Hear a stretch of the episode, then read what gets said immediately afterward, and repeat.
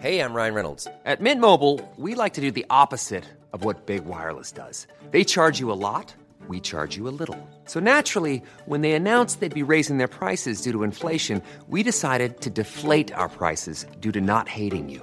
That's right. We're cutting the price of Mint Unlimited from $30 a month to just $15 a month. Give it a try at mintmobile.com slash switch. $45 upfront for three months plus taxes and fees. Promo rate for new customers for limited time. Unlimited more than 40 gigabytes per month. Slows. Full terms at mintmobile.com. Tarde a tarde, lo que necesitas saber de forma ligera, con un tono accesible. Solórzano, el referente informativo.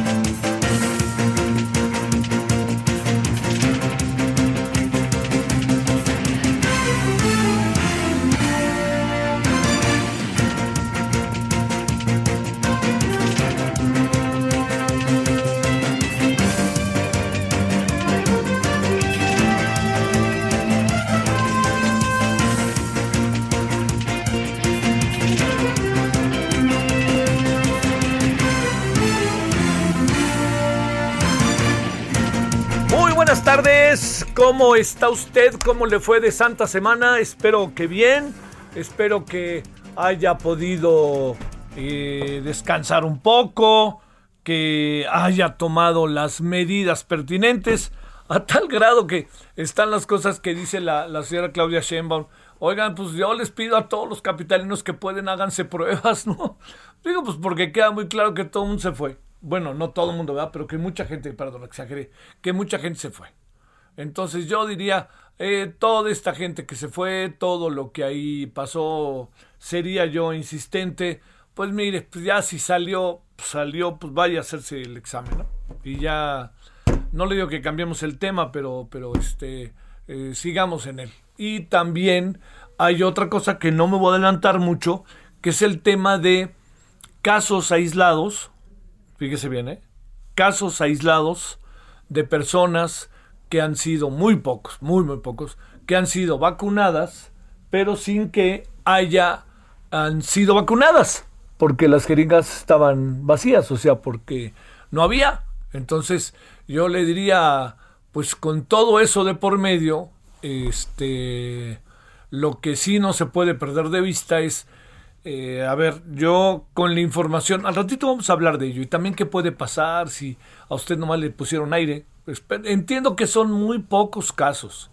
O sea, eh, toda esta apelación en la mañana al presidente, que si nuestros adversarios, los conservadores, que fue un montaje, todo eso, yo la verdad prefiero quedarme con la versión que dio el día, estos días ha dado la jefa de gobierno en el sentido de que pudo ser un error humano. Yo, yo así lo veo, no soy ingenuo, ni me chupo el dedo, ni soy cándido, pero yo sí creo que ahí no perdamos de vista que lo que pudo haber sucedido es precisamente eso, que haya habido un error.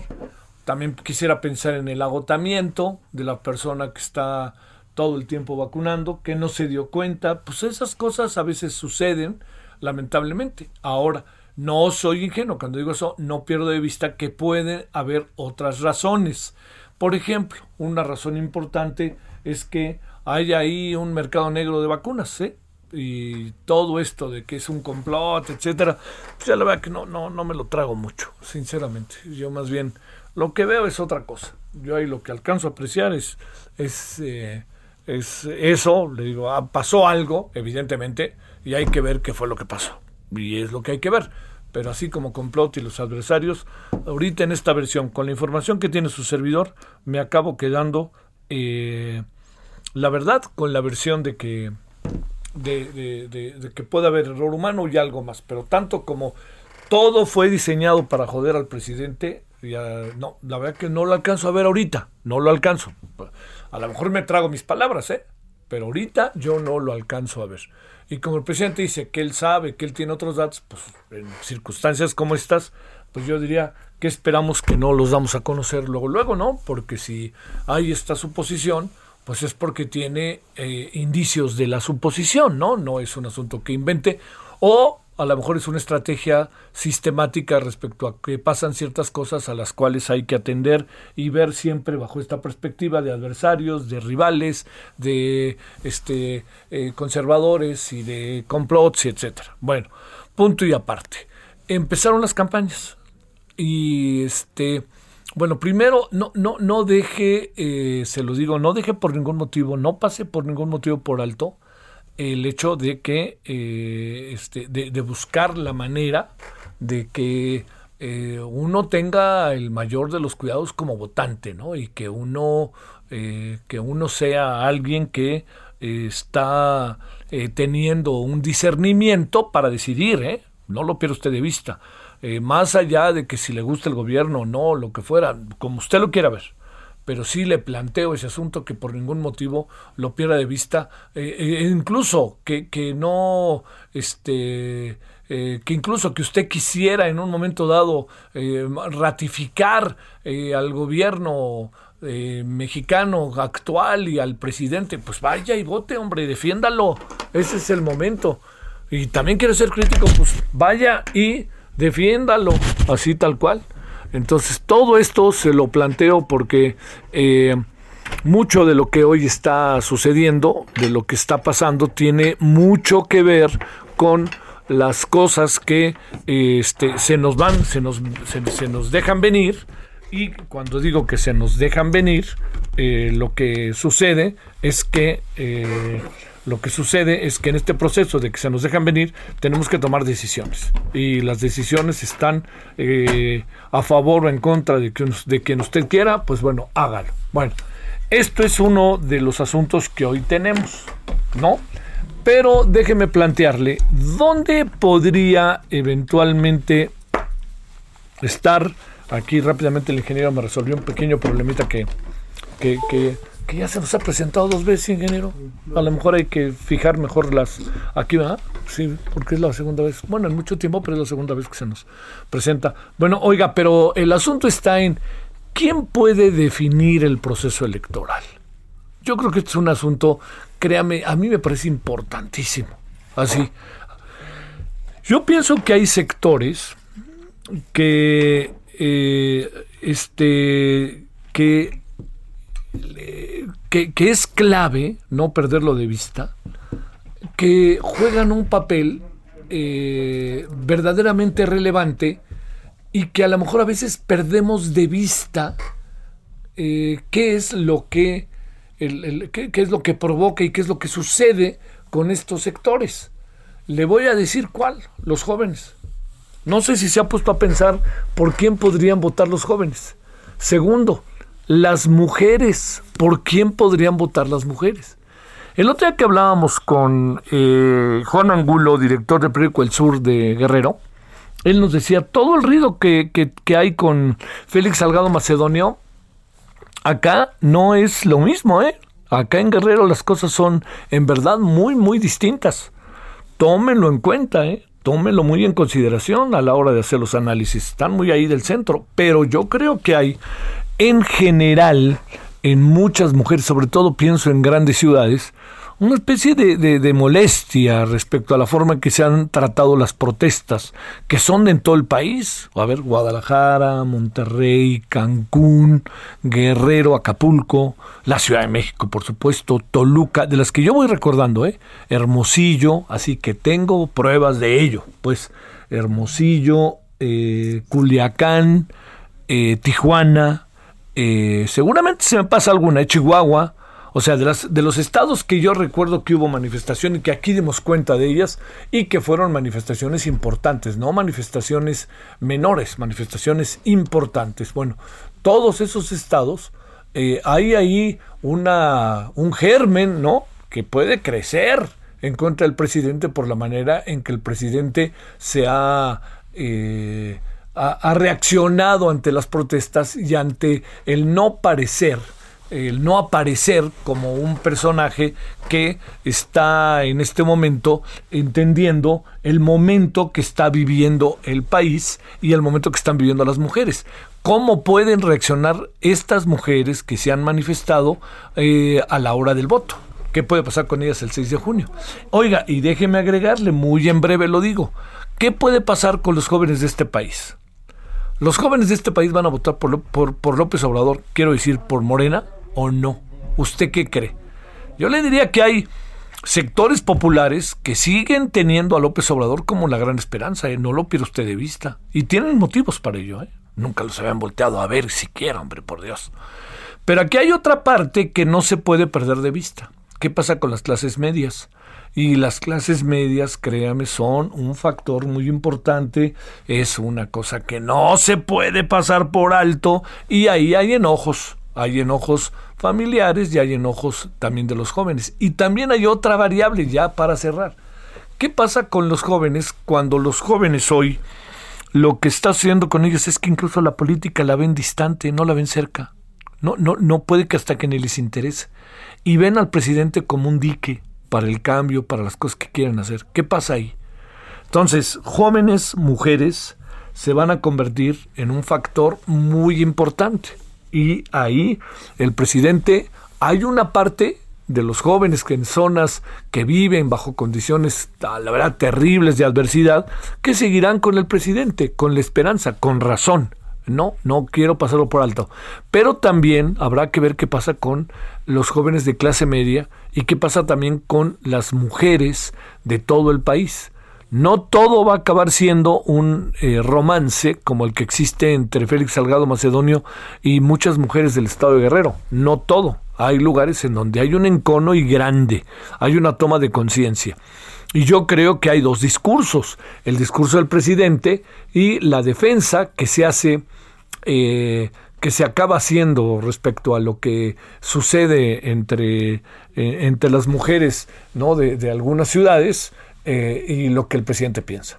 Y ahí sí, no es por nada, pero no podemos por ningún, ningún motivo detenernos, eh, pasar por alto lo que ahí puede suceder. Y ahí va la tercera variable con la que cerramos. ¿Irá la gente a votar o no? Esta es la tercera gran variable. Y yo veo que en esta tercera gran variable de si la mujer, las mujeres a votar o no, está buena parte, buena, buena parte de lo que acabe, de lo que acabe pasando. Recuerde algo, una abstención es un voto en favor del partido mayoritario. Así es, naturalito. Porque si usted no vota, pues el partido mayoritario con eso tiene un voto, no un voto más, pero no tiene un voto en contra porque al final lo que cuenta son los votos que se tienen, por pocos o muchos que sean, para poder conseguir lo que son los objetivos, en este caso de Morena, de conservar la mayoría del Congreso, entre otras cosas. Hoy vimos las, las eh, encuestas de El Heraldo, que están muy para verse, eh, las de hoy, de, los resultados, y le diría que lo que yo alcanzo a, a ver de las encuestas del Heraldo es que no se ve la verdad que Morena esté en mucho peligro respecto a las ventajas que a la ventaja que ha tenido en los tiempos de en los tiempos en que eh, se hablaba hace como dos tres meses de todas las todas las que todas las este los estados que podrían ganar todas las gubernaturas que podrían ganar. Pues yo le digo pudieran ganarlas no pudieran ganarlas. Hoy se manifiesta hay dos o tres estados en que hay pelea no bueno Querétaro está como muy marcado y fíjese que Querétaro tiene dos buenos candidatos, ¿eh? el propio candidato eh, de el PAN y el candidato de Morena, la candidata de Morena, ¿no? Este, entonces ahí hay una, ahí hay un, un, asunto para atender. Ese es uno. Y el otro es eh, de los otros estados, casi veo en todos ventaja de Morena. ¿Qué puede pasar? En, eh, digamos, yo diría, en algunos hay una ventaja muy marcada, en otros no tanta donde no hay tanta es donde viene la bronca. El otro gran estado, fíjese, fíjese cómo acabó pegándole a la señora Clara Luz el asunto. Le acabó pegando su, su, su error, su error. ¿Por qué le digo? Pues porque con O sea, yo no sigo sin entender por qué esta señora le dijeron, oiga, usted lo conoce cuando se lo preguntaron varias veces, entre otros va de nuevo, este Julio Hernández, el astillero, ¿no? Este, que le dijo, oiga, usted la, este, conoce a este señor, no, no, y luego le sacan el video. Digo, perdóname, no se, no lo hizo adrede Julio Hernández. Julio Hernández lo hizo como él tenía información y créame, le estaba haciendo indirectamente un favor a Clara Luz porque le era el momento para que Clarus dijera sí, y era un espacio importante como es el de Julio Hernández. Y no, pues no dijo nada la señora y colorín colorado el resto de la historia, ya todos la conocemos, ¿no? Bueno, pero fíjese ahí, hoy, por ejemplo, el Reforma trae en su primera plana que la señora ya está en tercer lugar. Y el Heraldo ya trae que está en segundo lugar, la señora, ya no está en primero. Y eh, empieza a crecer este joven Samuel. ¡Ay, Dios santo! Para que vea, ¿eh? para que vea lo que puede pasar de repercusiones de las cosas. Abusado. Luego aparece un tercero o cuarto que nadie quiere, que nadie lo perdió, pues de lo perdió lo que aparezco y este tráemelo para acá. Bueno, Colorín Colorado, ahí le cuento más o menos cómo han estado las cosas. No, no pasaron cosas el fin de semana. Sí, pasaron algunas, hechos violentos lamentablemente, broncas en los centros turísticos, ahí se andan peleando en Acapulco, que porque si tú dijiste y que si era este pedazo de playa tuyo o mío, ya estás a ver. Y del fútbol y de mis chivas, pues ni hablar yo conservo, pues conservo la esperanza, pero soy realista. Digamos que soy un optimista razonable, pero ahí no veo por dónde todavía. Bueno, Oiga, pues gracias que nos acompaña. Eh, espero que, insisto, que haya tenido un buen fin de semana ahí con la Semana Santa. Y aquí estamos, ahora sí que como todos los días, como diría el Tres Patines, el programa de Tres Patines. Bueno, 16-16 en hora del centro. Estamos ya en el mes de abril. Estamos en el 5 de abril de este 2021. Bueno, vamos a empezar. Solórzano, el referente informativo.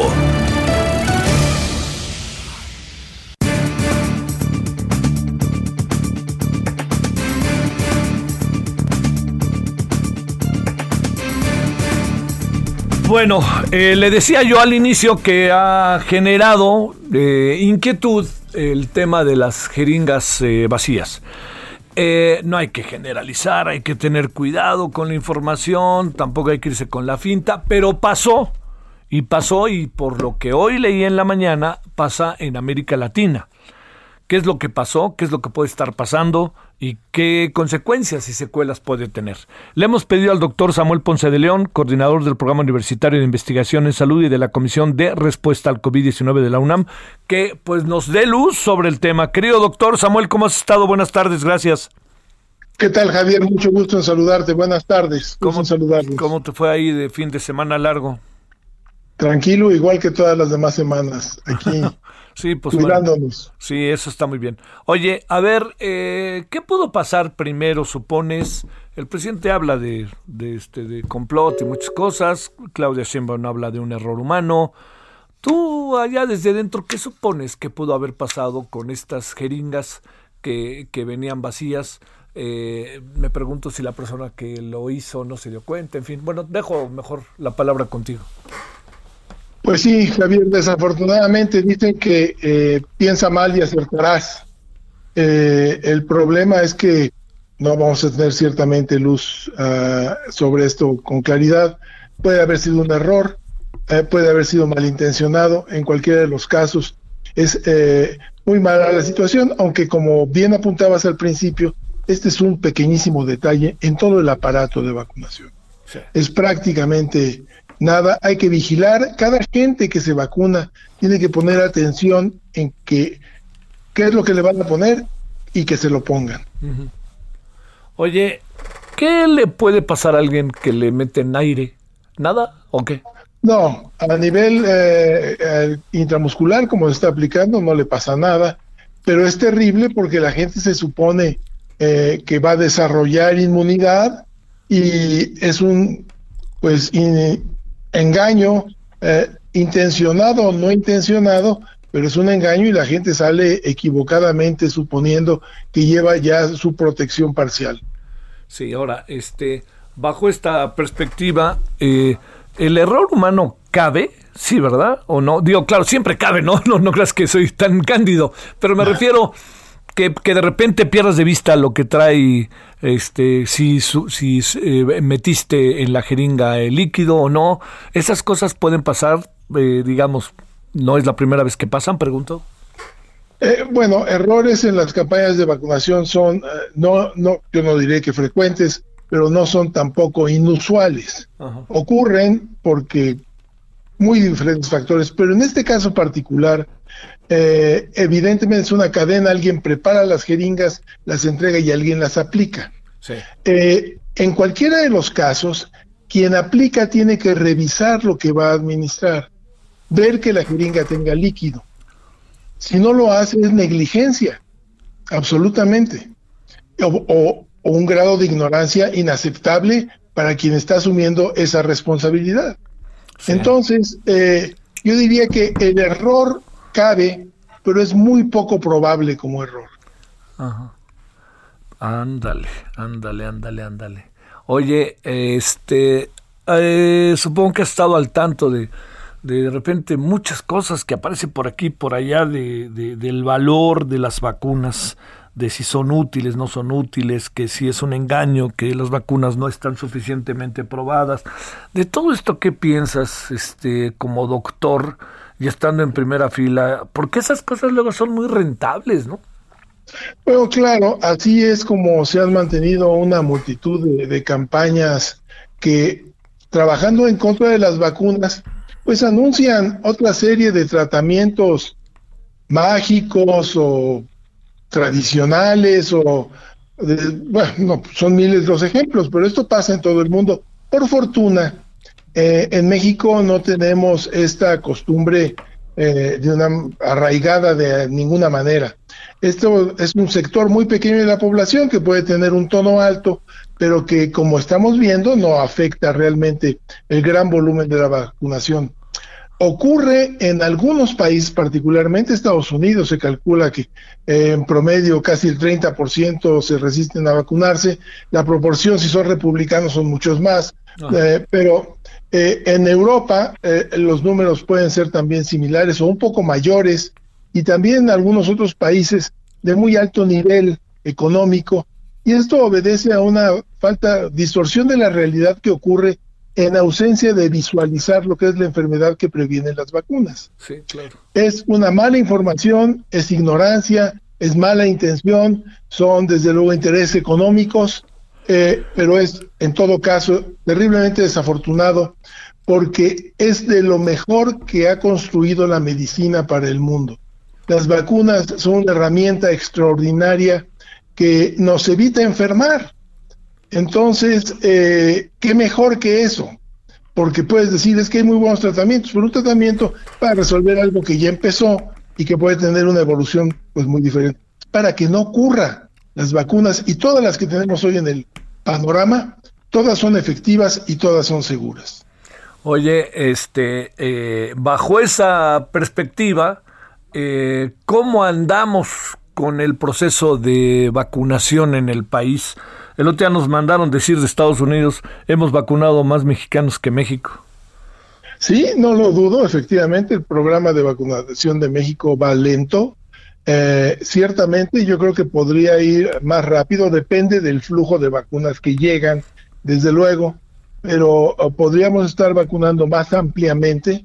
Eh, se ha limitado una estructura que está muy controlada, entiendo, por la Armada, por alguna institución de salud, rígida, y que si bien en la Ciudad de México funciona eh, realmente como de primer nivel, es realmente espectacular la organización y la muy buena disposición de toda la gente en Ciudad de México. Esto no es así en provincia, en donde para empezar eh, decidieron vacunar eh, municipios muy aislados, pobres, en donde la circulación del virus es casi inexistente en este momento, en lugar de ir a vacunar los centros urbanos más grandes con toda atención.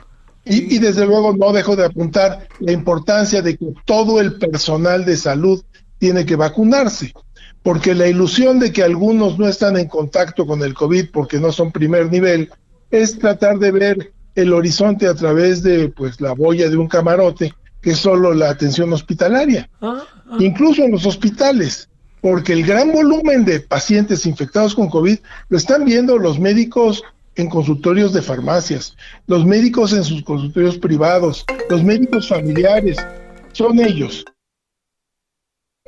Y ahí está el gran volumen y es en donde tendrían que estar vacunando y se ha resistido inexplicablemente a vacunar a este sector que pues finalmente no es porque tenga o que merezca algo especial, es porque son los que dan, están dando la atención a los enfermos. Sí.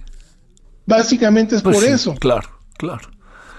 Pues bueno, este, espero que no sea lío grande y que pronto sepamos, este, me gusta la idea del error humano porque pues eso le quitaría toda la politización que se, se junta, pero bueno. Muchas gracias, doctor, que te vaya muy bien y muy buenas tardes.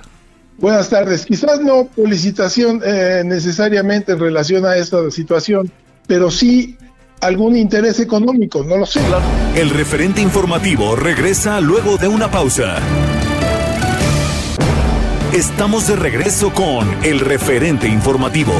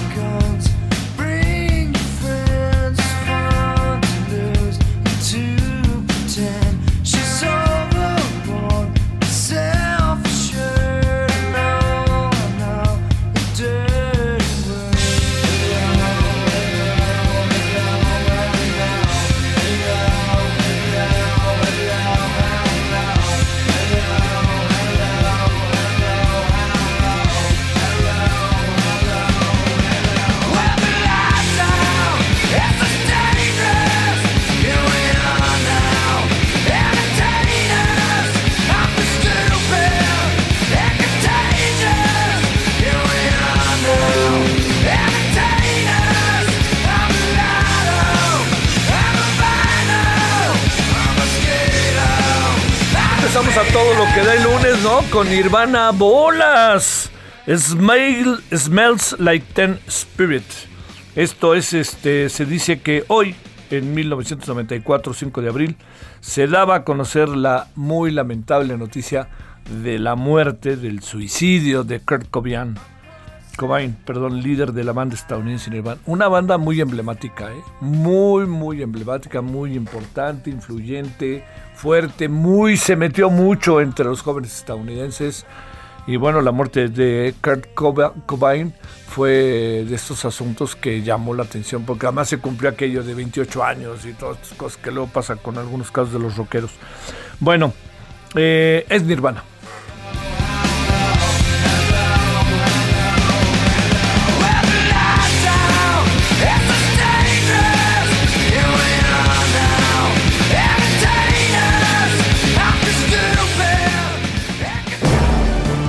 Solórzano, el referente informativo.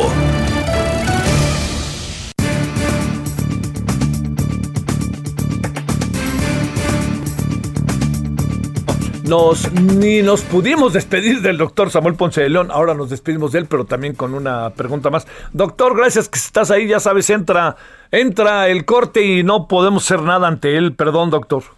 No, no, está bien, muy bien, al contrario. Este, a ver, una última cosa que te quería este, plantear. Eh, ¿Intuyes, piensas, crees que sí nos viene la tercera ola de contagios? Eh, bueno, yo pienso que sí viene una tercera ola. Eh, es difícil predecir qué tan importante va a ser, porque por un lado tenemos la estacionalidad que se manifiesta en esta disminución de la transmisión muy evidente, tanto en Estados Unidos como aquí en México. Eh, desde luego muchos factores intervienen, pero seguramente va a haber un repunte de casos ah, como consecuencia de los movimientos que está viendo ahorita vacaciones y también este movimiento que hay eh, pro- en la promoción de los votos que eh, pues necesariamente congrega mucha gente. Entonces Oye. puede haber un repunte, no sabemos exactamente qué tan importante y vamos a tener la oportunidad de medir qué tanto peso tiene la estacionalidad para nosotros, eh, por lo menos aquí en México. Bueno, ya, ya la jefa de gobierno ha pedido que todos que salieron que por favor vayan a hacerse la prueba, ¿no? Es muy importante, fundamental. Ajá. Realmente la gente que salió, que se haga su prueba y que se resguarde inmediatamente y que no salga a contagiar a nadie más. Sí, sí, sí. Bueno, doctor, como siempre, ¿cómo va la UNAM en este sentido, doctor? Bien, pues aquí preparándonos para un eventual regreso en algún momento, eh, trabajando intensamente con algunos centros que apoyaron, eh, han estado apoyando la vacunación eh, y con mucha actividad en muy diversas áreas. Sí, sí, sí. Muy bien. Bueno, eso es una buena. ¿Tienes eh, una, eh, un- una especie de estadística de cómo andan eh, las cosas en términos de contagios entre la comunidad? Eh, pues es básicamente una tasa de transmisión muy similar a la que está ocurriendo en la Ciudad de México. Sí. Eh, ha disminuido mucho. Tenemos un centro de eh, estudio de toma de muestras para estudios en donde actualmente el- la proporción de infectados que llega a este centro ha bajado de más del 30% a menos del 10%. Sí. Entonces, sí, la tasa de transmisión es relativamente baja en este momento. Bueno, y a cuidarse, como bien dices. Oye, doctor, te agradezco como siempre, Samuel Ponce de León, que hayas estado con nosotros. Al contrario, mucho gusto. Saludos a tu auditorio. Gracias a ti que estuviste con nosotros en este lunes. Bueno, 16:35 en la hora del centro. Solórzano, el referente informativo.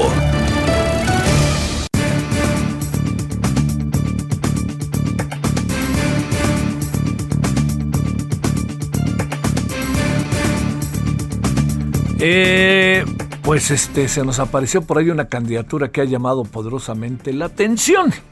Para ello vamos a hablar con Bernardo Barranco, economista por la UNAM, maestro en sociología de catolicismo, columnista de, entre otros diarios, de Milenio.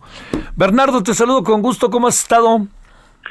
¿Qué tal, Javier? Muy buenas tardes. Pues ¿Cómo? aquí con la sorpresa de, de- de un nuevo candidato, ministro de religioso. Oye, pero si es el que conocemos o es un homónimo.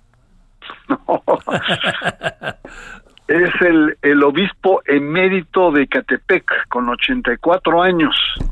Un personaje adicto al poder, un capellán y un pastor de las élites, de la gente encumbrada, de los ricos. Eh, y, y bueno, un personaje eh, realmente que toda su vida pues se le ha encargado de romper eh, cánones, ¿no? Fue de, de jovencito, Nésimo Cepeda fue motociclista, rockero, muy reventado, participaba en carreras, después fue torero, después estudió en la UNAM Derecho y, y junto con Carlos Slim fundaron lo que hoy es Imbursa, bolsero en su época, muy exitoso, algo pasó y de repente se mete de cura y se mete en la diócesis de, mm, eh, Sergio Méndez Arceo, muy en la línea de la teología de la liberación, ahí por los años 60, 70, hay una ruptura y después se mete a movimientos carismáticos, tiene un libro donde él dice haber resucitado muertos, todo un personaje, y después él se convierte en un personaje eh, conservador, ayuda mucho a Prillone a desmantelar la obra que hizo Sergio Méndez Arceo en Morelos, y después lo tenemos pues aliado de Ma- a Marcial Maciel, aliado de Norberto Rivera en aquel famoso grupo que se eh, denominó el llamado eh, eh, Club de Roma. Sí. Todo un personaje, todo un personaje eh, que ha marcado la vida eh, de la iglesia, pero para mal, ¿no? No para bien, no un evangélico, sino un personaje un tanto extraño y iconoclasta que, que a leguas se ve que amaba más la política que la religión. A ver, oye, este, eh, alguien dijo, oye, se acabó la Semana Santa, pero, pero eso no quiere decir que se acabaron las leyes ni cosa parecida. ¿Qué dicen las leyes sobre este asunto, Bernardo? Bueno, para empezar, eh, ayer empezó el run run de que eh, lo iban a candidatear para ser eh, candidato, ¿no? Eh, hay un eh, partido político que en este momento se me está yendo el nombre, pero eh, lo, lo, está candidateando para ser eh, diputado. lo que dicen las, las leyes, primero lo que dice la ley canónica. La ley canónica lo que señala en los artículos 285 y 287 es que ningún clérigo, ningún religioso puede participar en la vida política ni presentarse para competir en elecciones, ¿no? Eh, ahora bien, eh, si bien renunció Onésimo Cepeda por cuestiones de edad al, eh, a, ser obispo, a conducir la diócesis de Catepec, esto no significa que haya renunciado al sacerdocio, es decir, él sigue siendo ministro de culto. Y esto es una de las cuestiones que el partido Fuerza por México, que se me había olvidado, fue el que lo está postulando, dice no, pues el monseñor renunció y le aceptaron la renuncia hace 12 años y por lo tanto ya no es ministro de culto. Esto es una, eh, eh, no es cierto, él, incluso el título que recibe es obispo emérito.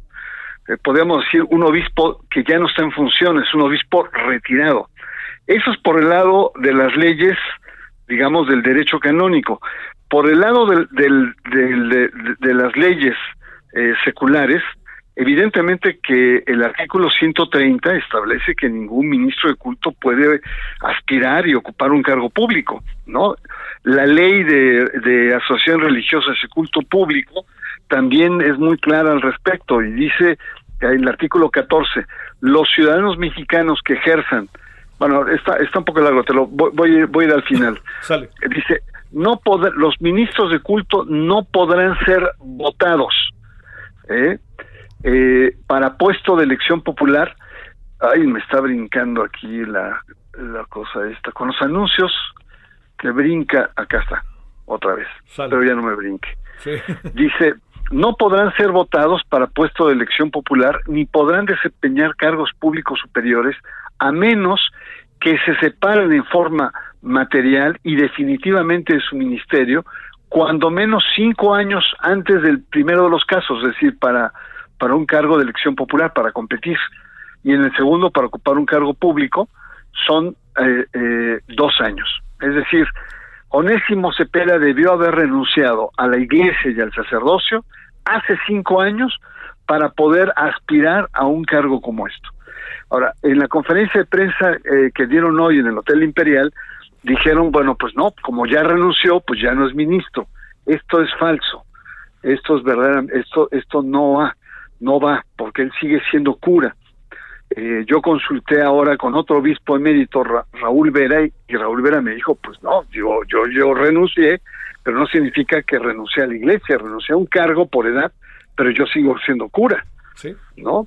Y por lo tanto, según las leyes mexicanas, pues yo no puedo ser cura y ser candidato. Eh, eh, esto eh, está prohibido por las leyes, incluso para los ministros evangélicos.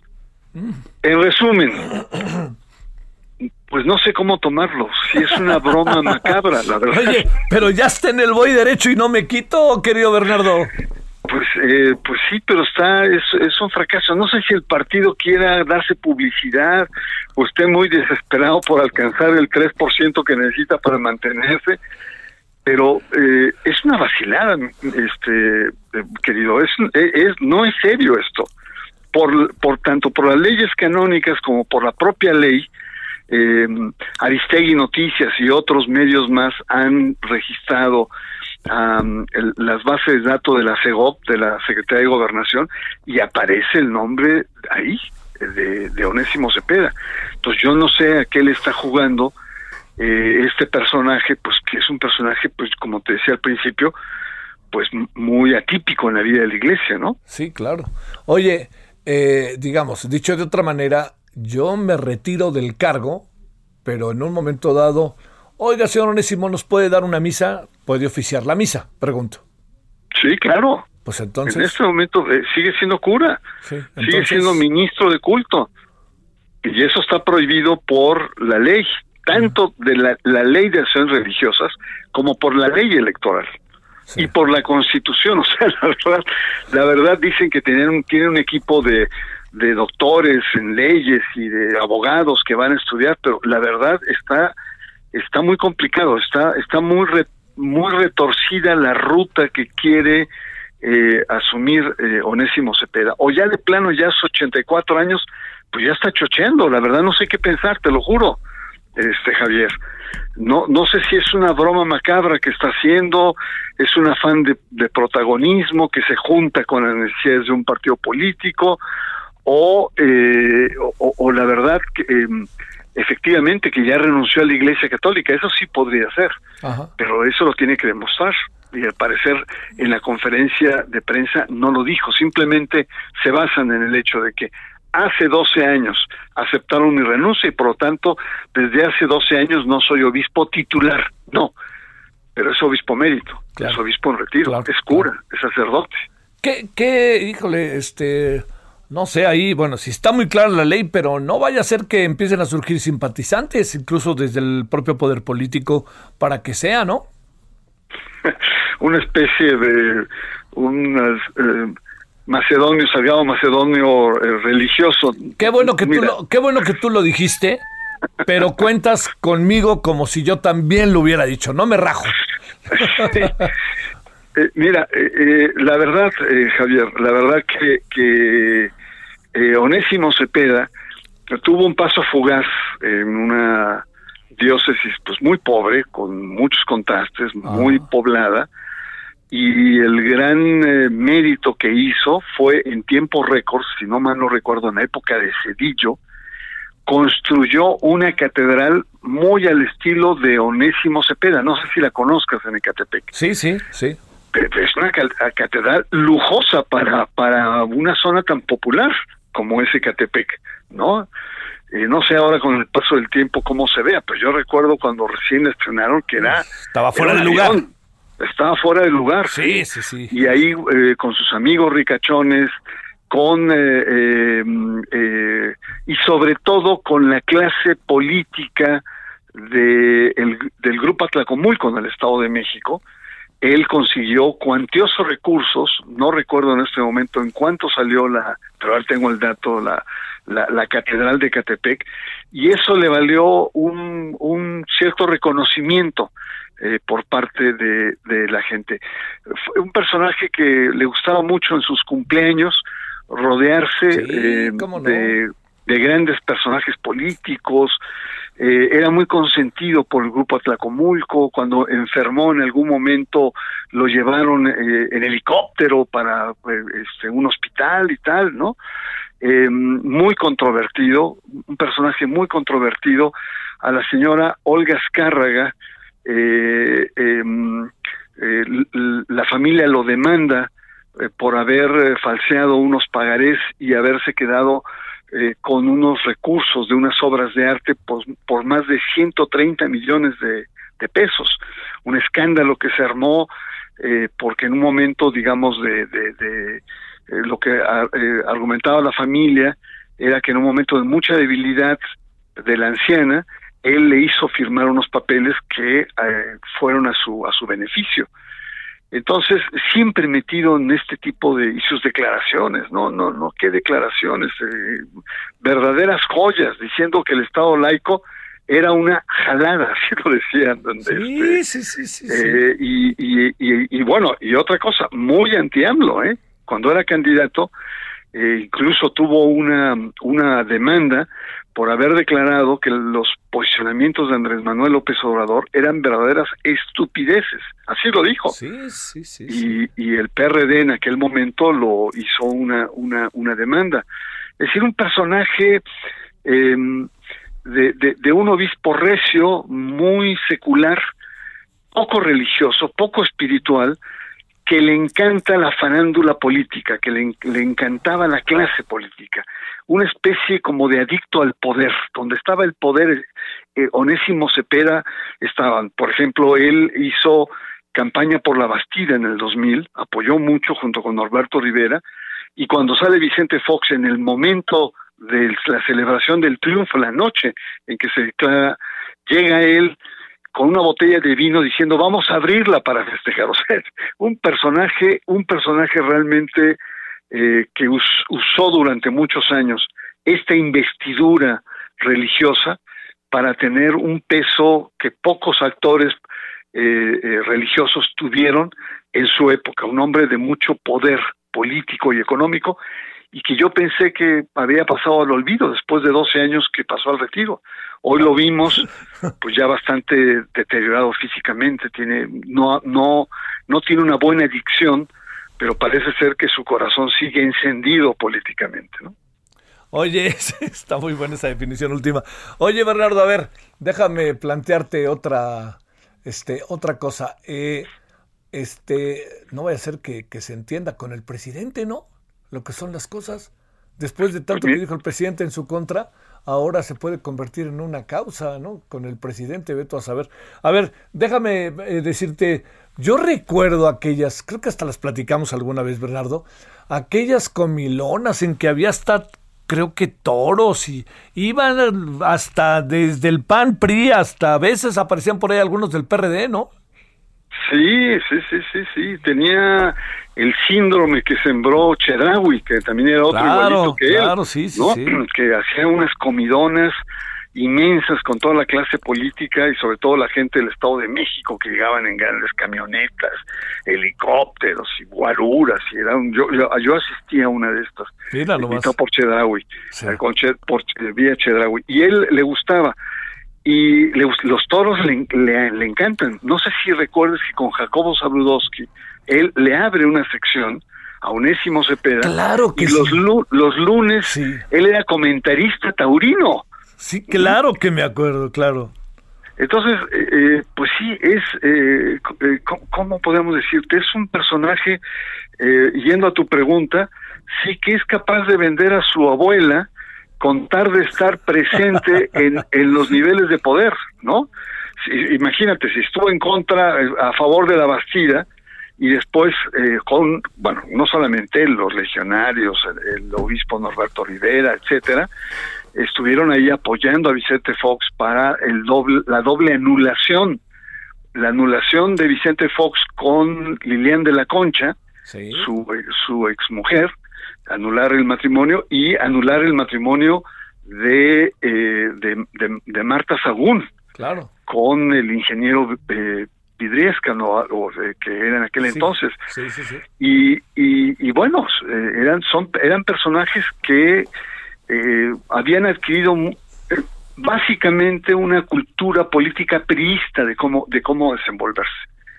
El maestro de todos ellos, evidentemente, fue Prillone. Prillone fue su maestro político de esta generación, en donde está Norberto Rivera, donde está, evidentemente, eh, Onésimo Cepeda. Y era este, eh, Prillone lo que decía era que lo más importante en la política no eran los posicionamientos, ni incluso la correlación o el peso social, eran las relaciones. Decía, una, un gran debate se resuelve con una buena comida. Híjole. Oye, a ver, ya nada más para cerrar, sacamos la bolita mágica de esa que tienes y que lees el futuro. ¿Va a acabar siendo candidato o no? No creo, la verdad no creo, porque eh, eh, digamos, supongamos que el partido lo lanza, es fácilmente impugnable, ¿no? Basta con que otro partido impugne y esto ya se eline o ya sea los tribunales lo van a echar abajo. Y ahí mismo no, eh, este Onésimo Cepeda incluso se arriesga que sea sancionado por el Vaticano.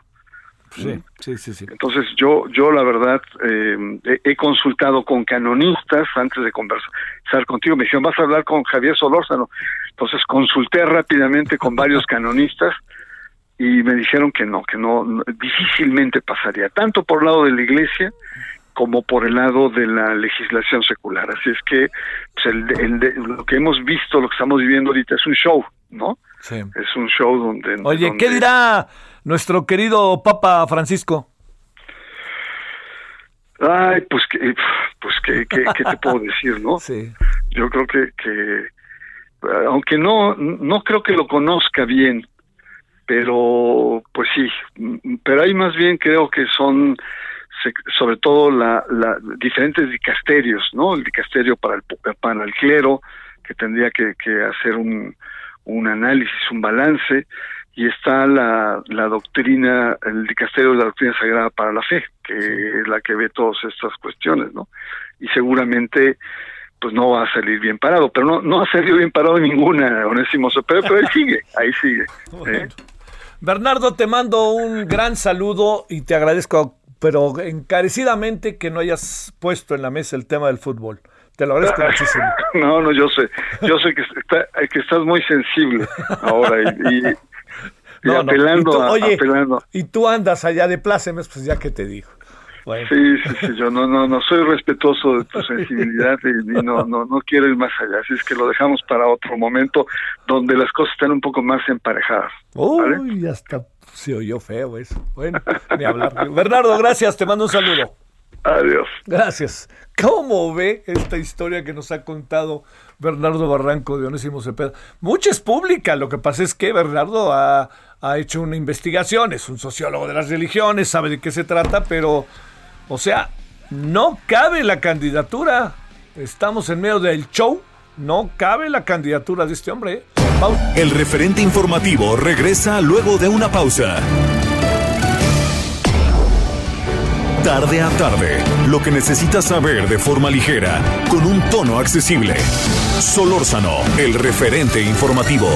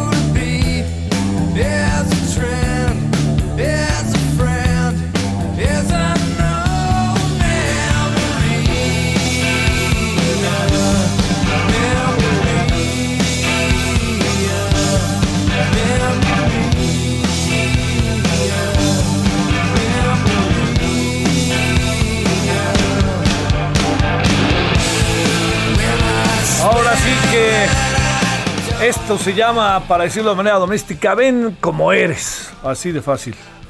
Eh, bueno, es eh, eh, Nirvana. Hoy se cumple un año más del fallecimiento del suicidio de Kurt Cobain, líder de esta extraordinaria banda estadounidense, muy influyente, emblemática, pesó en la vida de muchísimos jóvenes en el mundo, no solo en Estados Unidos. Bueno, es este Nirvana.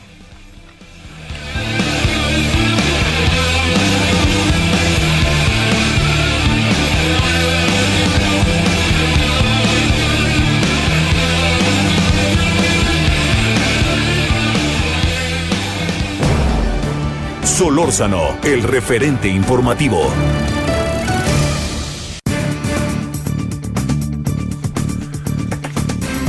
Bueno, eh, como usted lo sabe, Luis Estrada Strafon, director general de SPIN TCP, Taller de Comunicación Política, doctor en Ciencia Política por la Universidad de California, San Diego, eh, lleva a efecto un trabajo sistemático, regular de las mañaneras.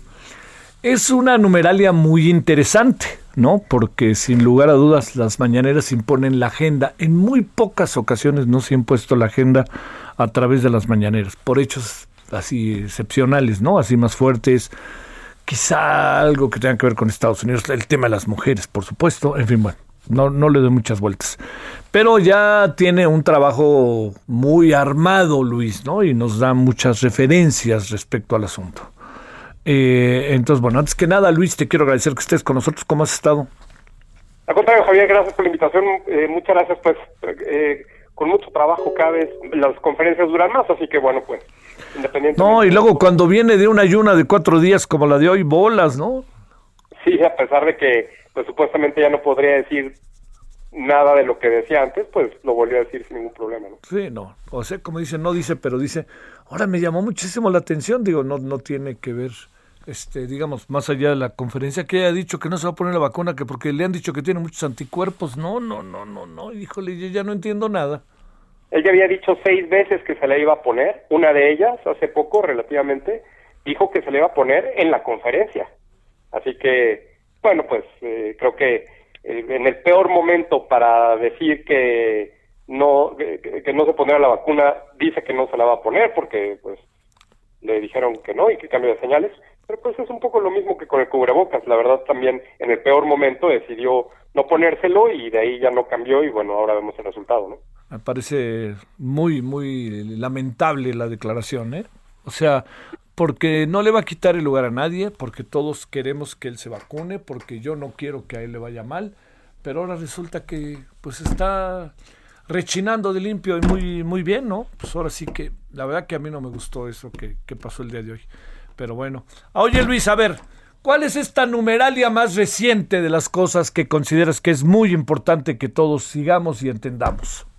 Fíjate, de, en, referencia a lo que, lo que mencionó el presidente hoy en la conferencia sobre su estado de salud, él dijo que unos estudios y que mañana van a explicar, en fin, van, eh, el día de hoy se cumplen 623 días, 623, ¿eh? El presidente dijo que entregaría sus análisis de salud y no lo ha hecho. El presidente presume que eh, está bien, que está bien de salud, y un día le dijo, sí, yo aquí les entrego los análisis de salud, y pues no lo ha hecho. Eso fue hace 623 días. Y el presidente, como sabemos, pues no solo come eh, muy mal, sino que también es evidente que ha subido de peso.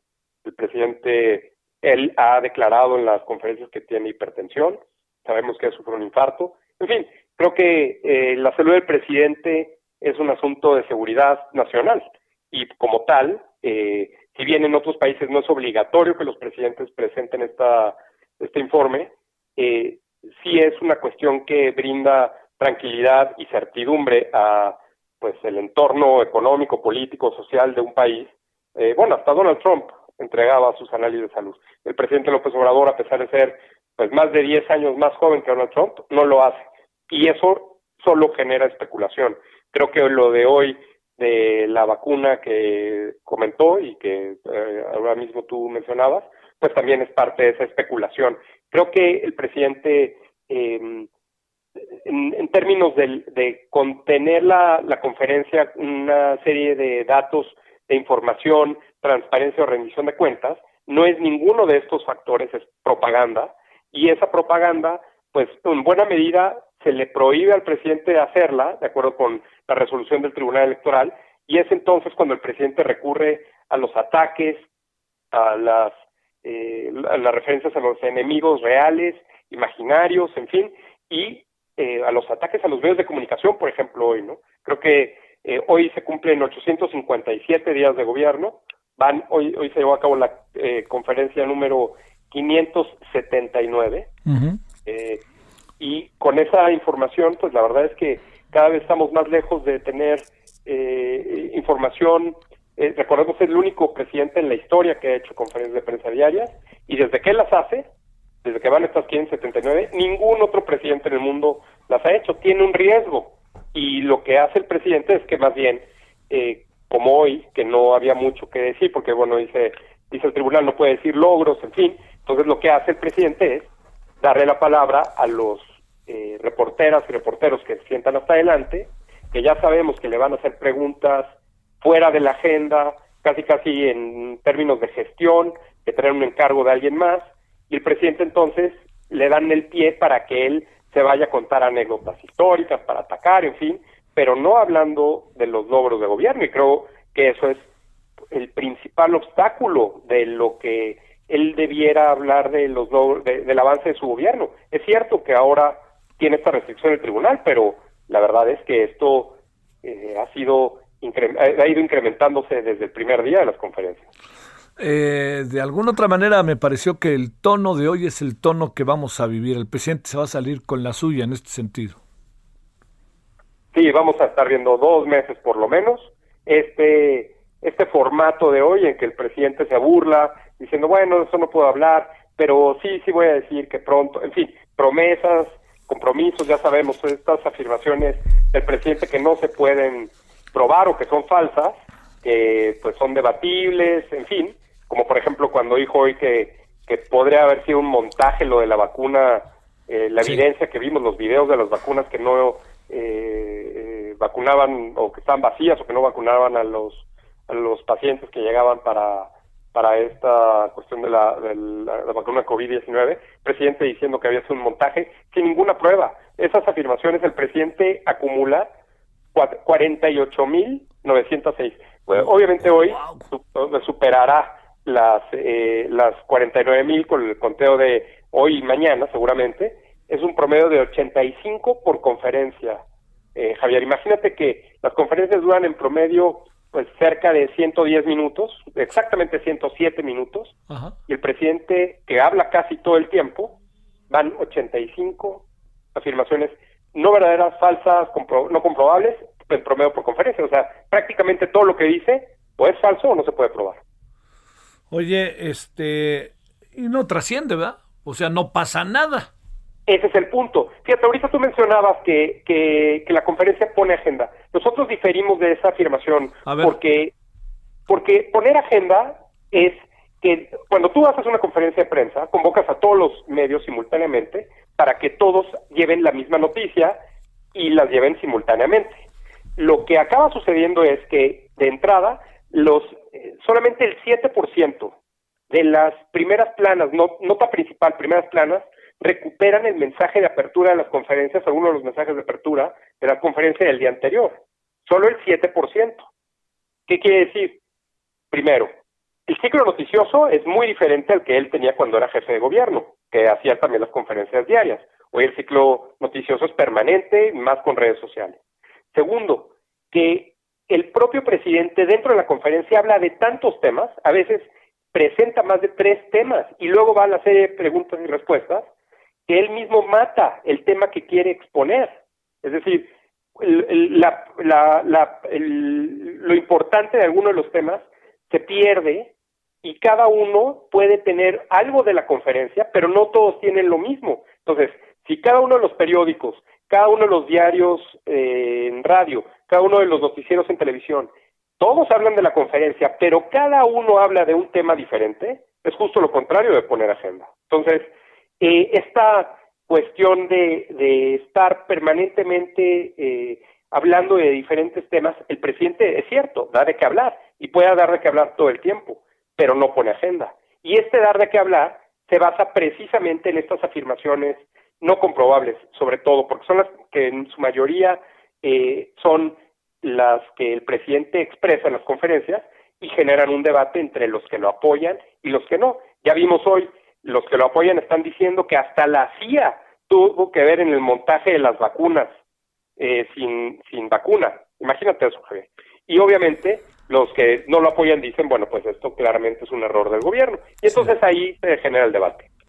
Eh, ¿Será ese el objetivo? Tienes razón respecto a la agenda. Digamos, de alguna otra manera se impone eh, la discusión cotidiana es el presidente. Eso sí, ¿no? Sí. Sin eh, duda en diferentes temas, ¿no? Sí, claro, claro. Este, a ver, eh, el, el, tema, por ejemplo, el otro día que dijo que el tema de los feminicidios eh, se metió en la ley de 2018 y le leyeron la, la cartilla, él no recula ni dice, bueno, no, no es cierto, era en 2012 y me equivoqué. Nada de eso, ¿verdad?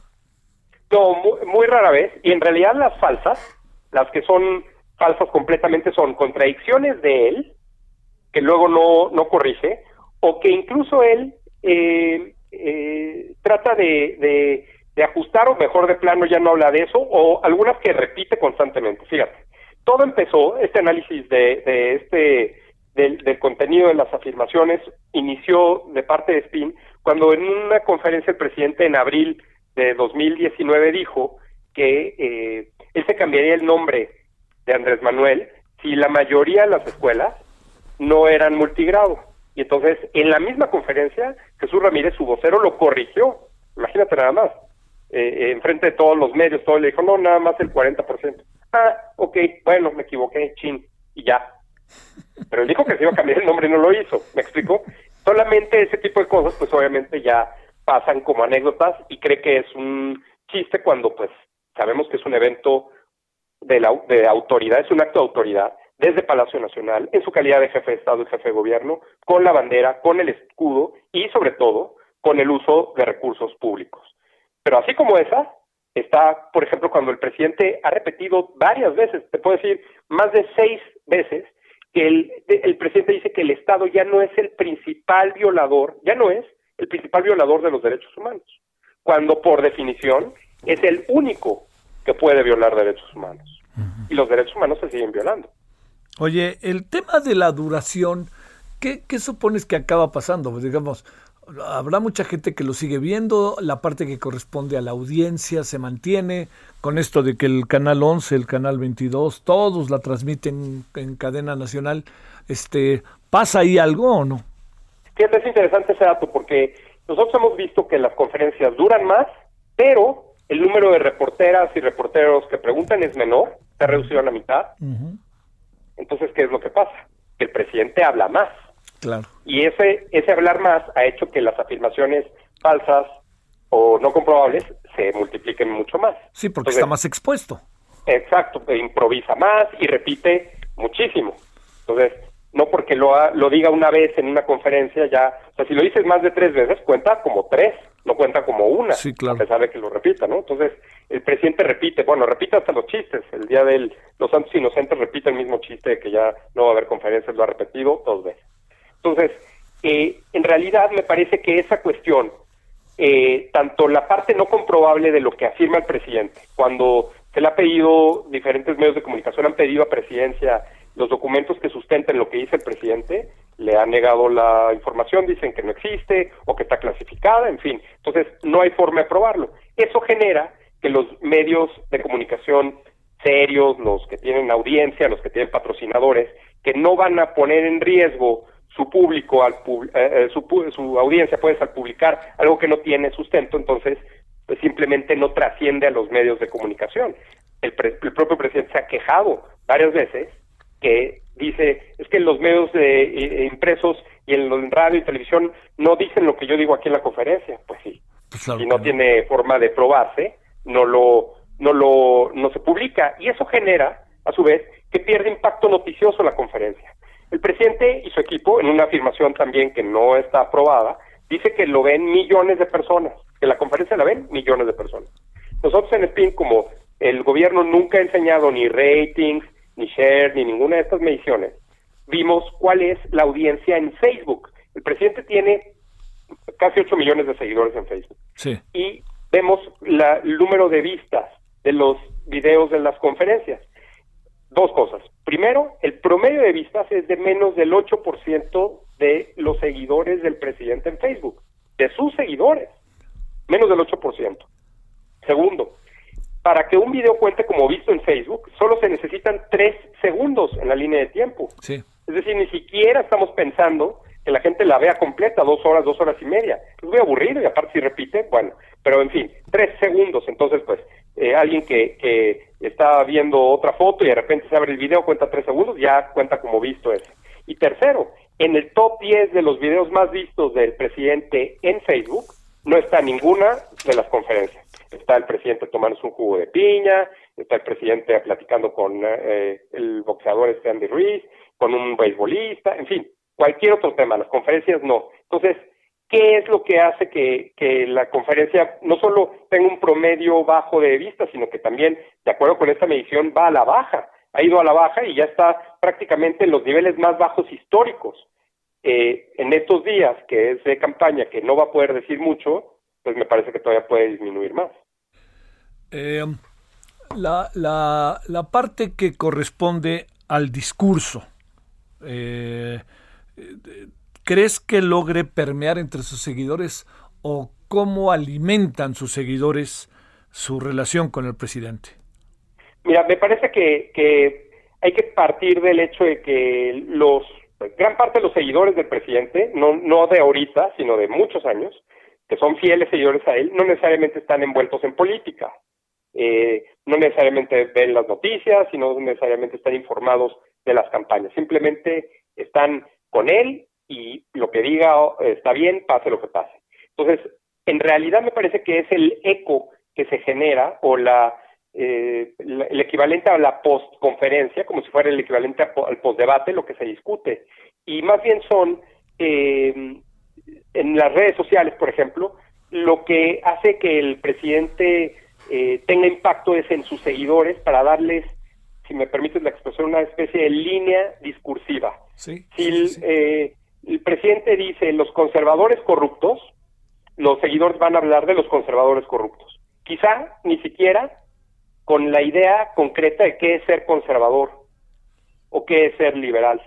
Pero ellos dicen son conservadores. Entonces los opositores al presidente, los enemigos del presidente, como digo, reales o imaginarios, son conservadores. ¿Qué es ser conservador? No se sabe. Simplemente, si tú eres enemigo del presidente, eres conservador. Y obviamente ya le agrega o le tiene que agregar el apellido a esa expresión y por eso dice los conservadores corruptos. Conservadores es una de las cinco palabras que dice más el presidente. La palabra más mencionada es pueblo, el pueblo bueno, el pueblo sabio, el pueblo... Eh, ¿no?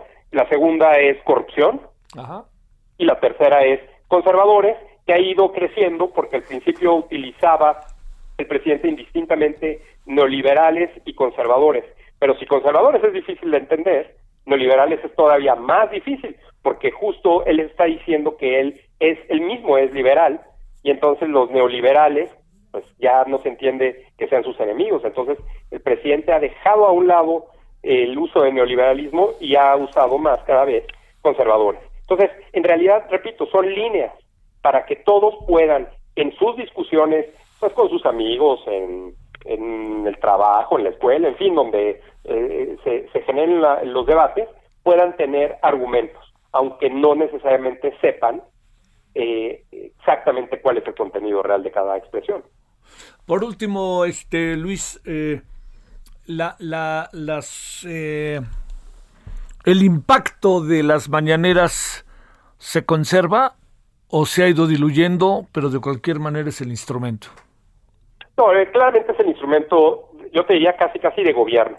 Recordemos que esto es un, una copia de las conferencias que hacía cuando era jefe de gobierno, que a su vez es una copia de un modelo de comunicación de presidentes populistas en Latinoamérica.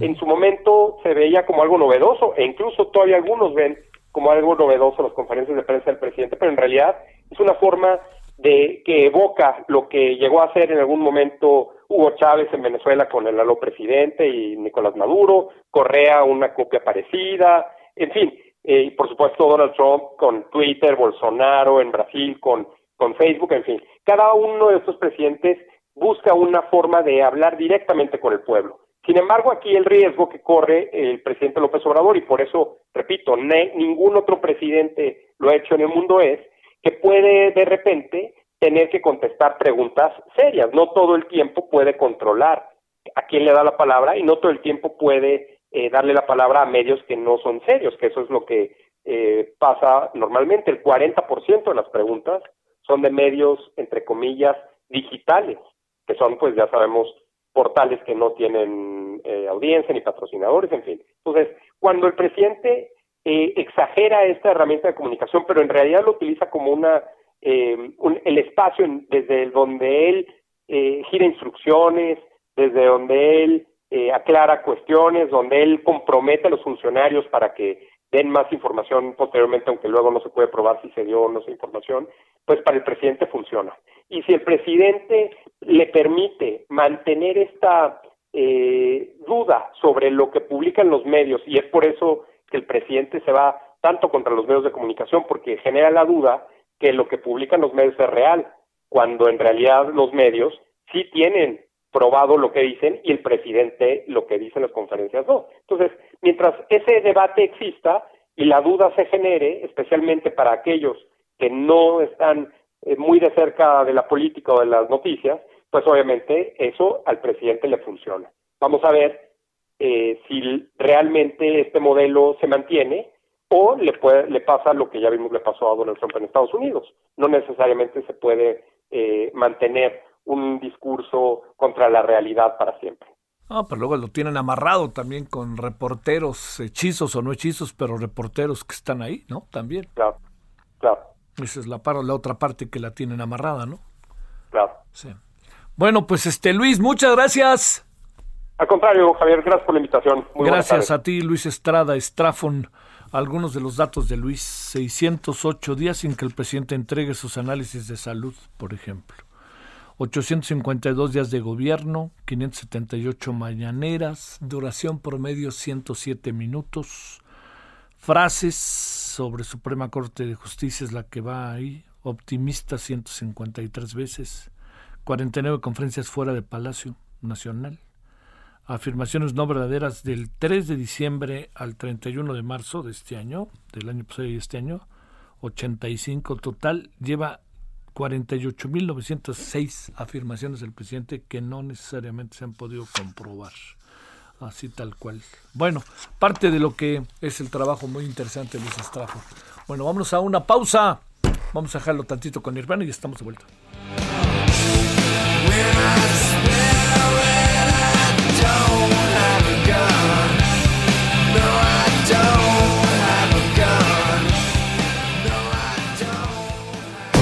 El referente informativo regresa luego de una pausa. Estamos de regreso con el referente informativo.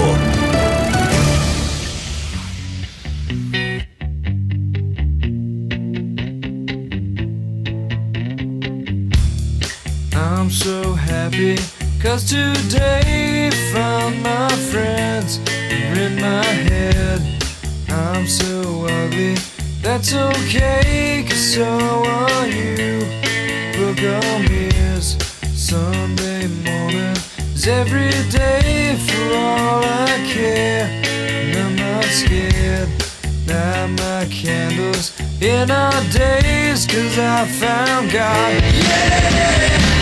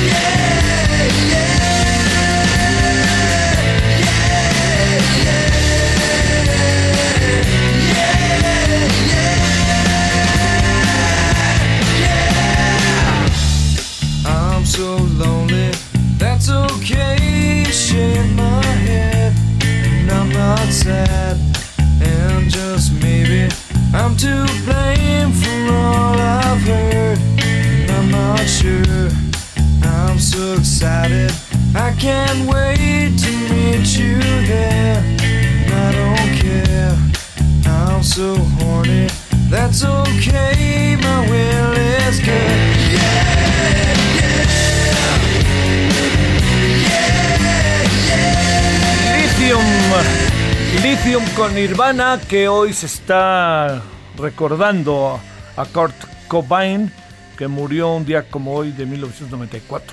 Se dio a conocer este muy lamentable suicidio de un personaje que se convirtió en emblemático desde donde se vea. ¿eh? Un personaje interesante desde donde se le vea. Bueno, 17.32 en hora del centro.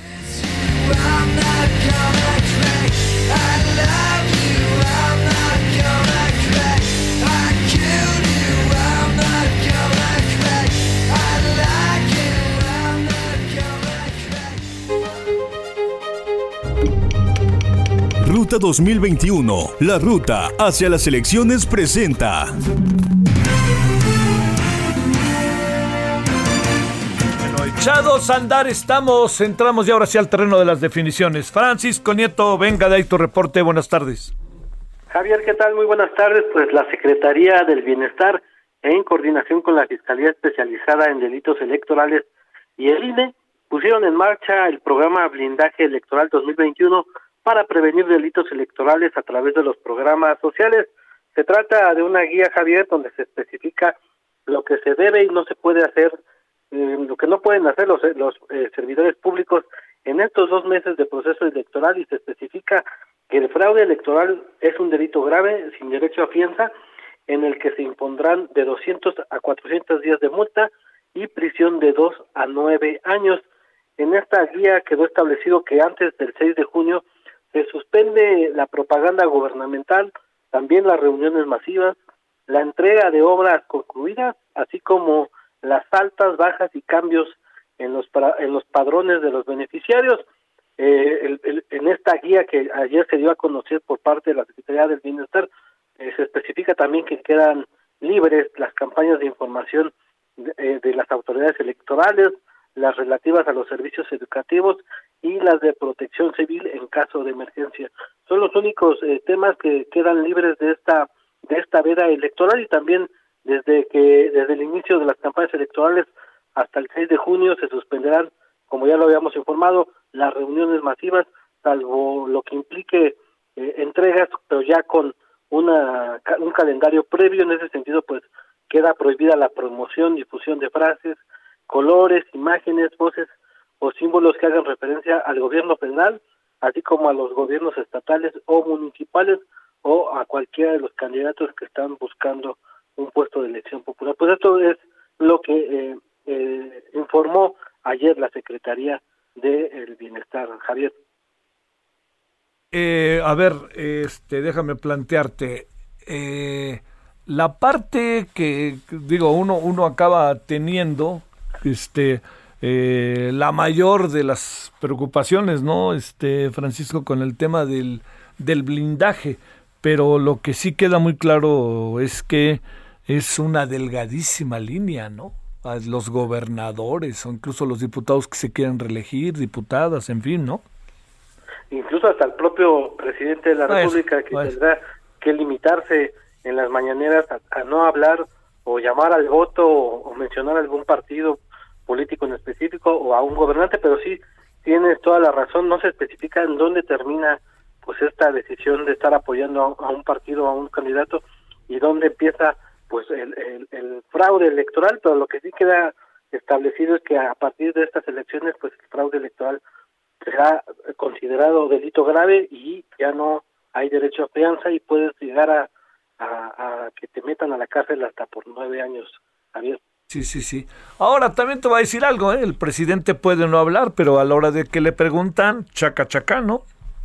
Sí, explicó hoy en la mañanera que si él ve eh, que algún candidato o algún partido político está entregando despensa o haciendo un, uso indebido, pues ahí sí no se va a meter, eh, dijo que no se va a quedar callado, que va a respetar pues todo lo que el Tribunal Electoral le ha pedido que no mencione, pero que si ve irregularidades pues en ese momento se mete y ya no pues ya no hará caso a estas limitantes que se le pusieron para para estos dos meses que duran las campañas, entonces pues, hay que esperar a ver cómo lo lo ve el presidente y cómo lo atiende también, ¿verdad? Eh, el día de hoy, Francisco, me dio la impresión de que vamos a vivir en una delgada línea con problemas casi diarios respecto a este tema. Pero bueno, gracias, Francisco. Te felicito. Estuvo bien ahí hoy lo que publicaste en el diario, ¿eh? Padrísimo. Ah, Muchísimas gracias, lado. Gracias, muchas gracias. Eh, bueno, Diana Martínez, ¿dónde andas, Diana? Javier, ¿cómo estás? Buenas tardes. Pues te comento que la Fiscalía General de la República debe entregar al exgobernador de Nayarit, Roberto Sandoval, copias certificadas de la carpeta de investigación que hay en su contra. Eh, así lo, lo ordenó el juez tercero de distrito de amparo en materia penal, quien señaló que al negar en febrero de 2020 el acceso a las copias que solicitó el abogado del exmandatario estatal, pues el agente del Ministerio Público vulneró el derecho a una defensa adecuada. Por este motivo, el impartidor de justicia concedió un amparo a Sandoval para que, de no existir impedimento legal, se le proporcionen las copias certificadas del expediente. Por lo pronto, pues sabemos que eh, desde el pasado primero de marzo, la Fiscalía General de la República informó que un juez federal de Nayarit ordenó la aprehensión de Sandoval y de su hija Liri Alejandra Sandoval López por el delito de operaciones con recursos de procedencia ilícita, conocido como, como lavado de dinero. Y bueno, pues de acuerdo con, con la investigación de la Fiscalía, el exmandatario estatal presuntamente adquirió propiedades que en algunos casos estaban a nombre de su hija, quien era estudiante universitaria, por lo que ella no podía cubrir ese tipo de gastos. Hay otra investigación que realizó la Unidad de Inteligencia Financiera, en donde pues se, se señala que presuntamente el exgobernador involucró tanto a la esposa como a los hijos y a dependencias federales en una red de lavado de dinero y posible desvío de recursos públicos, Javier. Oye, este, eh, es, esto es de repente medio bravo, ¿no, Diana? Pues detienen a la gente y no le dicen, este, no, no, no le acaban mostrando incluso el- juicio, ¿no? ¿De qué se trata? ¿De qué los van a juzgar? Sí, pues aquí el, punto es que el argumento del juez es que se está vulnerando, vulnerando el derecho a la defensa adecuada de Roberto Sandoval. El punto es que pues hay una orden de aprehensión que todavía no se ha cumplimentado. Entonces, eh, pues en paralelo sigue la, la batalla jurídica por parte de la defensa de, del exgobernador de Nayarit, pero bueno, pues ya ya sabremos a ver si, si hay una detención o no. Sale, muchas gracias Diana, buenas tardes. Buena tarde.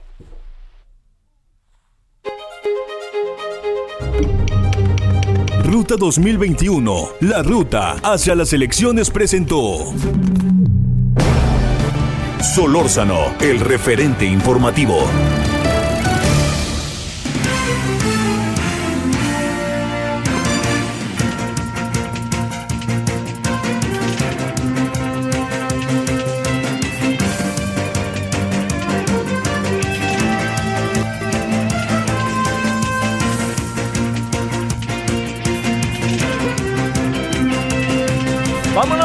Con más, querida Mayeli. ¿Cómo va la vida allá en Jalisco, Guadalajara? ¿Cómo te ha ido?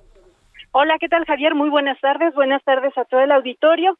Pues acá en Jalisco, eh, comentarles este caso en donde una familia iba ya de regreso a la Ciudad de México después de pasar unas vacaciones y pues desapareció el pasado 24 de marzo, fue eh, la, la última ocasión en la que sus familiares supieron de ellos alrededor de la 1.40 de la tarde fue cuando ellos se comunicaron y de ahí ya no se supo más. El 25 de marzo se presenta la denuncia por desaparición y bueno, el fiscal del estado justo el día de ayer dio a conocer que se cumplimentaron ya siete órdenes de aprehensión en contra de policías del municipio de Acatic quienes presuntamente estuvieron relacionados con esta desaparición que se está investigando por lo pronto se realizan operativos para dar con algún indicio del paradero de estas de estas personas, esta familia, en otros municipios como Tepatitlán de Morelos, San Miguel el Alto y Jalostotitlán y el mismo municipio de Acatic. Compartirles que, bueno, se trata de las personas desaparecidas, Jimena Romo Jiménez, de 24 años, su esposo, Julio Alberto Villaseñor Cabrera, de 35 años, la hija de ambos, Julia Isabela, de año y medio, además de Virginia Villaseñor Cabrera, hermana de Julio, y su hijo, el hijo de esta, Iker, de nueve años.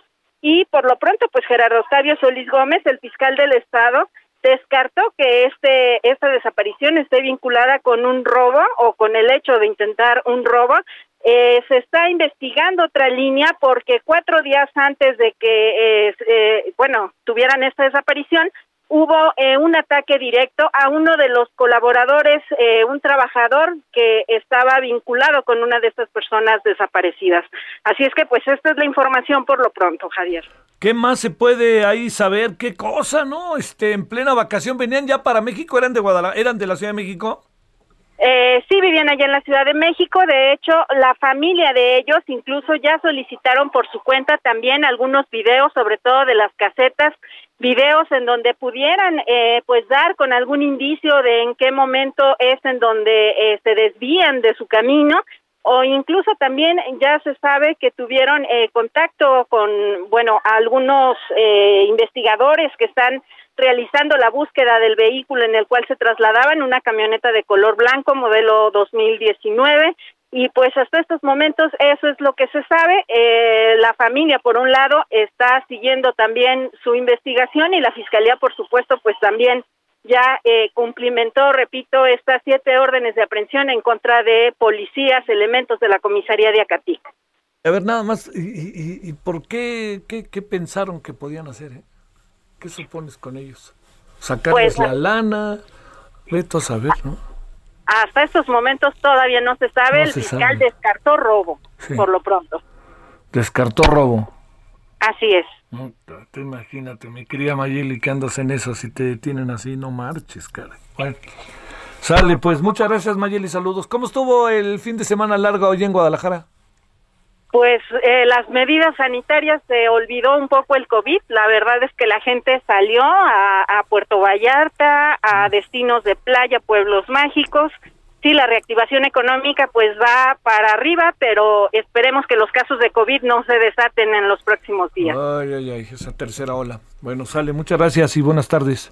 Excelente tarde para todos. Gracias. Gerardo Galicia, ¿dónde andas, Gerardo?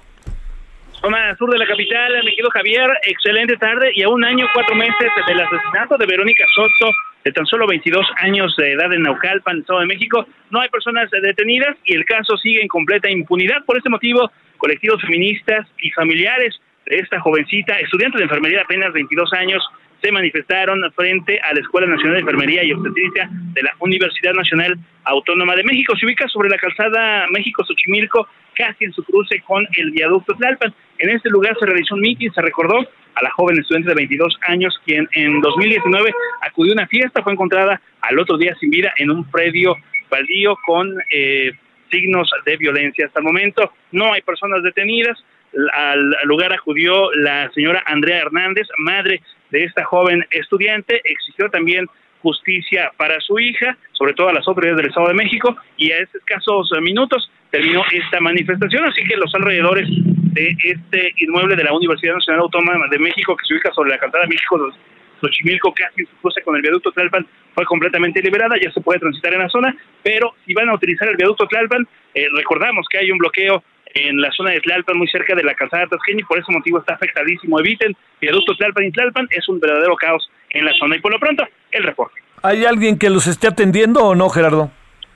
Hasta este momento no, nos comentó la señora Andrea que desde un principio en 2019 sí se le brindó toda la atención, pero conforme pasan eh, los meses, sencillamente esta se está olvidando y tienen miedo de que este caso, este asesinato, este feminicidio quede sencillamente archivado.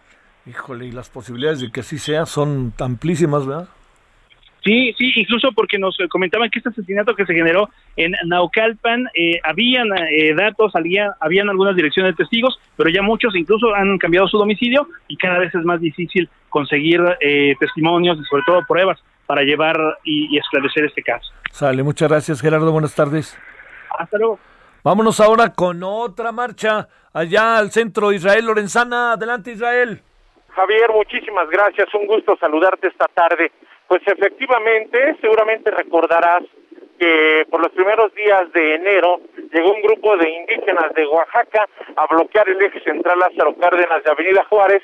De hecho, se quedaron prácticamente un mes en plantón en esta importante vía. Bueno, pues el día de hoy han regresado artesanos indígenas a instalar un plantón aquí sobre el ex central Lázaro Cárdenas a la altura de Avenida Juárez, por supuesto, te has de imaginar qué verdadero problema están generando con este plantón que han instalado desde hace aproximadamente cuatro horas. Y bueno, pues los automovilistas que esta tarde se desplazan a través del ex central Lázaro Cárdenas van a encontrar ya cortes viales a partir de la avenida Fray Servando. Elementos policíacos están desviando los vehículos para pues evitar en todo momento pueda registrarse un incidente con estos manifestantes que ya han instalado algunas eh, casas de campaña, lonas, han atravesado algunos mecates para evitar que los vehículos transiten. El día de hoy las alternativas, Javier, para nuestros amigos aquí en el centro histórico es utilizar la avenida Hidalgo, la avenida Valderas, por, por, supuesto también Fray Servando puede ser una buena alternativa para nuestros amigos que van precisamente a calles del centro histórico, me refiero al circuito Plaza de la Constitución. Han podido llegar a un acuerdo con las autoridades, estos indígenas artesanos señalan que van a estar en este plantón de manera indefinida, así que bueno, pues hay que armarse de paciencia, tomar previsiones para los automovilistas, únicamente permiten la circulación de algunas motocicletas por el carril confinado donde transita el trolebús, así que hay que tener mucho cuidado porque además hay un constante cruce de peatones. Pues Javier, es la información que te tengo desde el ex central Lázaro Cárdenas a la altura del Palacio de Bellas Artes. Y es este, ¿cuántas calles serán, eh? ¿Tres o cuatro? ¿Las que están cerradas? Pues mira, de entrada es Lázaro Cárdenas y estamos hablando que desde Fray Servando y Cortes Viales yo calculo un aproximado de unas cinco calles cerradas permiten que los vehículos transiten entre calles, pero por supuesto es muy complicado. Está libre la circulación del Metrobús a través de República del Salvador, pero se complica la circulación para los automovilistas. Y sobre la Avenida Juárez está cerrado desde la calle de Valderas, Avenida Valderas, ahí tenemos el primer corte vial. Los vehículos, de hecho, los están mandando en contraflujo para que circulen con dirección hacia el Paseo de la Reforma. Hay que recordar que Juárez es con dirección hacia el oriente, bueno, pues a consecuencia de este plantón lo han convertido con dirección hacia Reforma, hacia el poniente, Javier. Sí, Gracias, Israel. Muy buenas tardes. Gracias. Vámonos contigo, Karina Cancino, hasta Nayarita. Ya te pica, adelante. ¿Qué tal, Javier? Buenas tardes. Hoy es el primer día de vacunación después de que se esperó eh, casi tres meses a que la capital tuviera estas vacunas anticovid para los adultos mayores. Son más de 53 mil personas susceptibles de recibir este biológico. Destinaron tres sedes que estarán abiertas a partir de hoy y hasta el 9 de abril para que se puedan vacunar la mayor cantidad de personas. Sin embargo, estos lugares lucieron hoy eh, pues eh, copados de gente y han denunciado que los adultos mayores, principalmente quienes utilizan andaderas, sillas de ruedas y demás, pues estaban bajo del sol bastantes horas y que hubo incluso personas que se habían desmayado en la explanada del Tecnológico de Tepic, además del Polideportivo de la Feria Nayarit y bueno, donde parece que fluyeron mejor las cosas fue en el Auditorio Amado Nervo, donde pues personal de la Secretaría del Bienestar y de, de la Nación, los trabajadores de la Nación, pues estaban coordinando los trabajos, no así en los otros dos sitios, donde incluso a través de redes sociales pues se pedía el apoyo para que se llevaran sillas, toldos o demás eh, pues objetos que pudieran apoyar a las personas adultas mayores que fueron a recibir el biológico el día de hoy. Eso es lo que hay hasta el momento, Javier. Sale, muchas gracias y buenas tardes, Karina. Buenas tardes, estamos pendientes. Gracias, saludos. Vámonos, eh, vamos cerrando, vámonos primero, antes de ello, hasta Michoacán. ¿Cómo te acabó yendo de fin de semana largo? Charbel Lucio, muy buenas tardes. ¿Qué tal? Buenas tardes, un saludo al auditorio. En Morelia, eh, pues ya se reanudó la vacunación de adultos mayores contra COVID-19, luego de que por la celebración de la Semana Santa, eh, pues se tuviera que suspender esta jornada de vacunación. En la capital del estado eh, reiniciaron labores en ocho centros de vacunación, donde se atiende desde las 8 hasta las 10 horas a los adultos que previamente fueron citados y de las 10 horas en adelante se atenderá a la población eh, mayor de 60 años que no cuente con una cita, pero que eh, cumplió con el registro en la plataforma de Internet.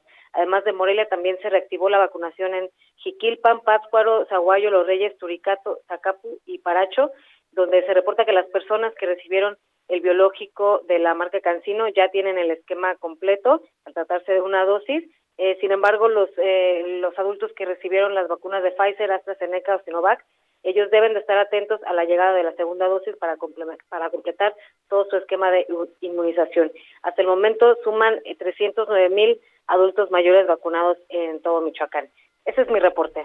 A ver, otra vez el número, Charbel, 312 mil, dices. Sí, en todo el estado de Michoacán y actualmente está activo en ocho municipios y principalmente la ciudad de Morelia, aunque hoy ya percibimos que eh, pues prácticamente los centros de vacunación están pues vacíos, no no se ve la aglomeración de personas que estuvimos viendo en la semana pasada y esto a pesar de que pues se suspendió durante miércoles hasta el día de ayer domingo esta vacunación. ¿Y por qué supones este la gente no se quiere vacunar o qué encuentras por ahí, eh?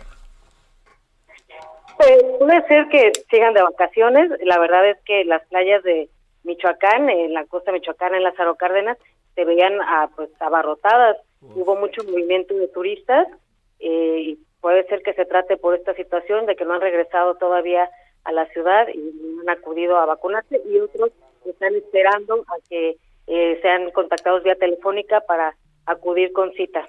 Sale. Gracias, Charbel. Buenas tardes.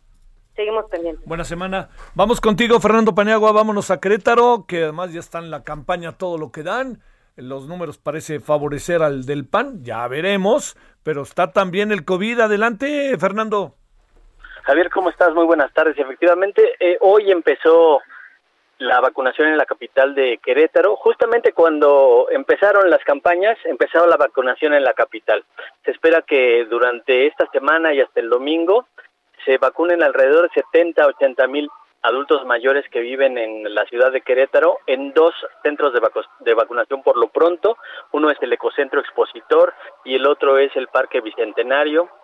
Son lugares amplios, son lugares en los que hay opción de colocar a los adultos mayores en zonas cómodas, pero la ansiedad de las personas, de la gente que quiere que ya sus abuelitos, sus abuelitas sean vacunados, los llevó a hacer eh, filas muy, muy largas por la mañana hubo eh, un lugar en el que para acceder al Parque Bicentenario hubo necesidad de hacer filas de hasta tres kilómetros, algunos otros lugares en donde hubo eh, necesidad de hacer filas por más de tres horas.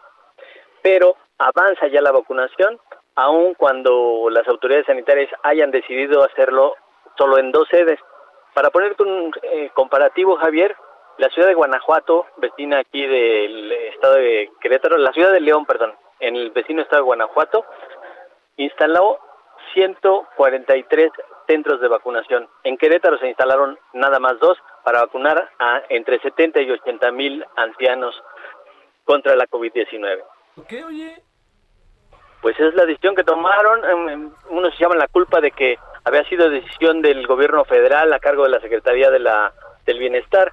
La Secretaría del Bienestar dice que fue el gobierno del Estado, total de que al final hasta ahorita solo hay dos centros de vacunación. Son centros muy grandes, eso sí es, hay que decirlos.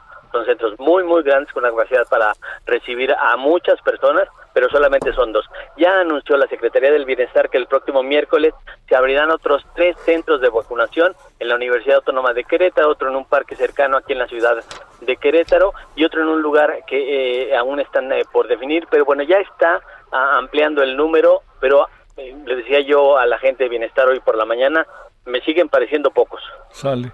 Te mando saludos, Fernando Paniagua, saludos hasta Querétaro. Un abrazo, hasta luego. Gracias, ya nos vamos. Eh, hoy en un ratito, te voy a ir tarde, pero a las 21 horas en hora del centro vamos a tener varias cosas. El asunto de la vacuna, el asunto de la violencia en las elecciones, eh, campañas, etcétera. Hasta el rato, pásela bien, te voy a ir tarde. Hasta aquí, Solórzano, el referente informativo. Heraldo Radio. Even on a budget, quality is non-negotiable. That's why Quince is the place to score high-end essentials at 50 to 80% less than similar brands. Get your hands on buttery soft cashmere sweaters from just 60 bucks, Italian leather jackets, and so much more. And the best part about Quince, they exclusively partner with factories committed to safe, ethical, and responsible manufacturing. Elevate your style without the elevated price tag with Quince. Go to quince.com slash upgrade for free shipping and 365-day returns.